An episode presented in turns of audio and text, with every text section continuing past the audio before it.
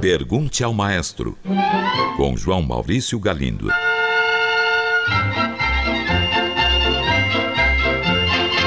Olá, amigos. O compositor austríaco Franz Schubert tem uma sonata chamada Arpeggione.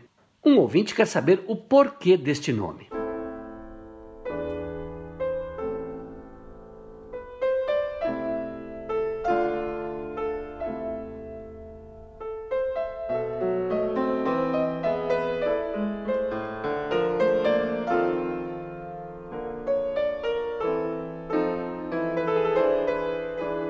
Caro ouvinte, a Sonata Arpeggione é uma composição maravilhosa, uma das obras-primas de Schubert. É uma sonata de grande extensão. Se a parte de piano for orquestrada, ela passará facilmente por um concerto. E ela tem esse nome porque foi escrita para um instrumento que se chamava justamente arpeggione. Era uma espécie de violão tocado com arco e tinha sido criado fazia pouco tempo. Acontece que este instrumento não vingou, caiu totalmente em desuso e eu não tenho notícia de nenhuma outra música composta para ele. A sonata Arpeggione é tão bonita que não podia ser abandonada, de maneira que várias transcrições foram feitas. As que funcionam melhor são para viola e piano e violoncelo e piano, gravadas muitas vezes por solistas de primeiríssima linha, como Mstislav Rostropovich e Yuri Bashmet. É isso aí, espero ter respondido. Um grande abraço e até o próximo programa.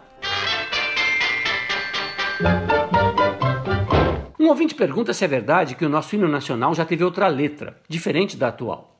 Caro ouvinte, a resposta é sim, e o crédito desta minha resposta irá para a cantora Luísa Savaia. Segundo ela, esta versão foi cantada pela primeira vez no dia 13 de abril de 1831 quando Dom Pedro I, após abdicar do trono brasileiro, seguiu para a Europa a bordo da fragata Volage.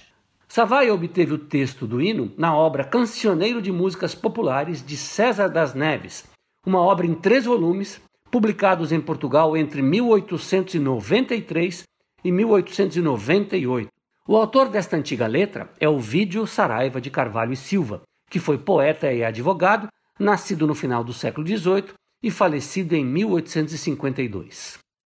Luísa Savaia, acompanhada pelo pianista Achille Picchi, gravaram esta versão de 1831, conhecida por Hino de 7 de Abril.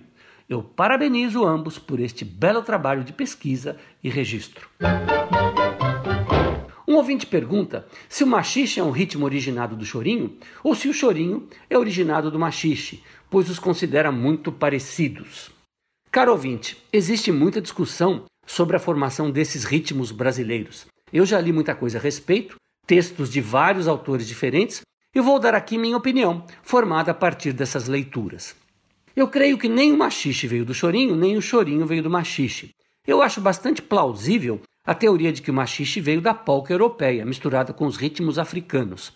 A polca era uma dança de salão que surgiu na metade do século XIX e se tornou imensamente popular. Logo chegou no Brasil e aqui passou a ser dançada pelas classes mais baixas na periferia do Rio de Janeiro. Os músicos negros que animavam esses bailes certamente introduziram o molho africano.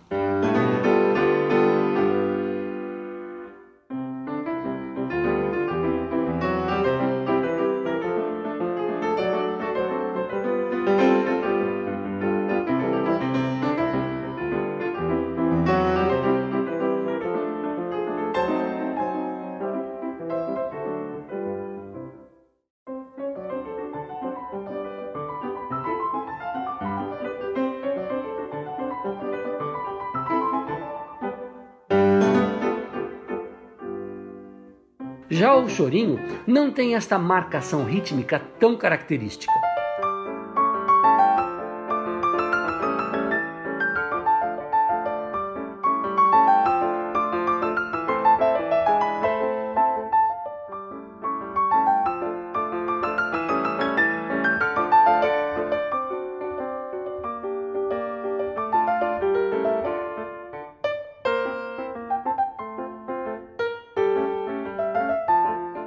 Um choro é tocado com um ritmo mais marcado, muitos chorões dizem justamente que ele está amachichado.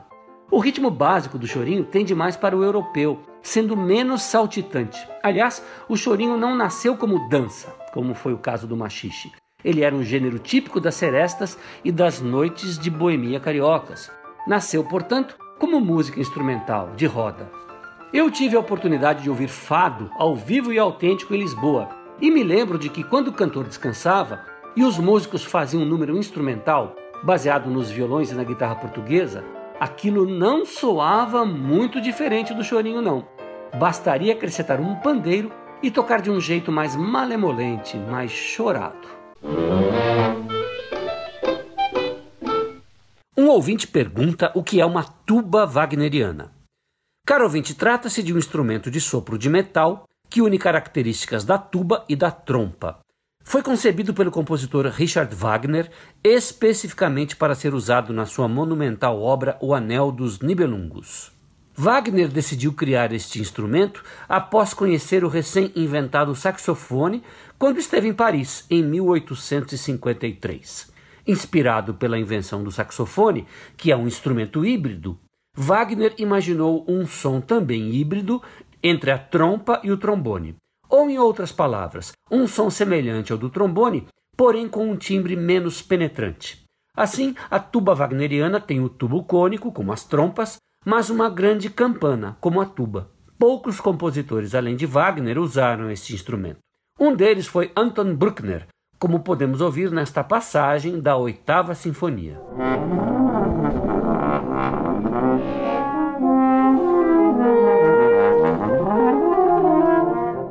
Como a tuba wagneriana é um instrumento consideravelmente raro, às vezes ele é substituído pelos eufônios ou bombardinos.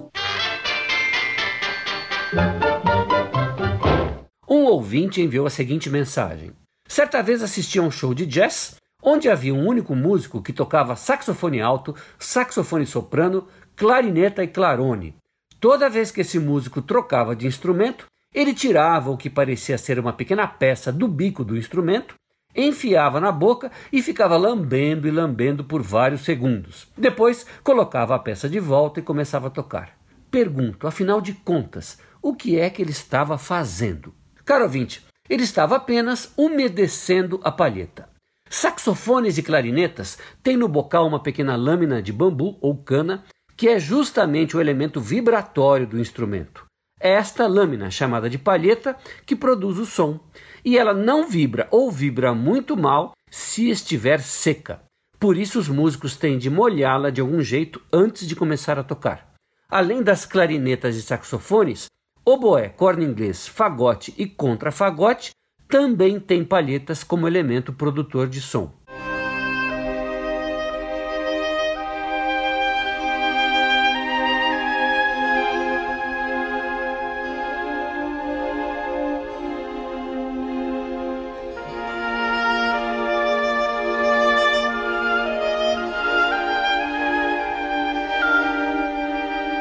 Então, numa orquestra sinfônica, é normal que oboístas e fagotistas levem para o palco um copinho de água, deixando algumas palhetas sobressalentes lá dentro, previamente umedecidas. É isso aí, espero ter respondido. Um grande abraço e até o próximo programa. Pergunte ao maestro. Envie sua pergunta para o e-mail pergunte@culturafm.com.br ou pelo telefone 2182 3222. Cultura FM de São Paulo.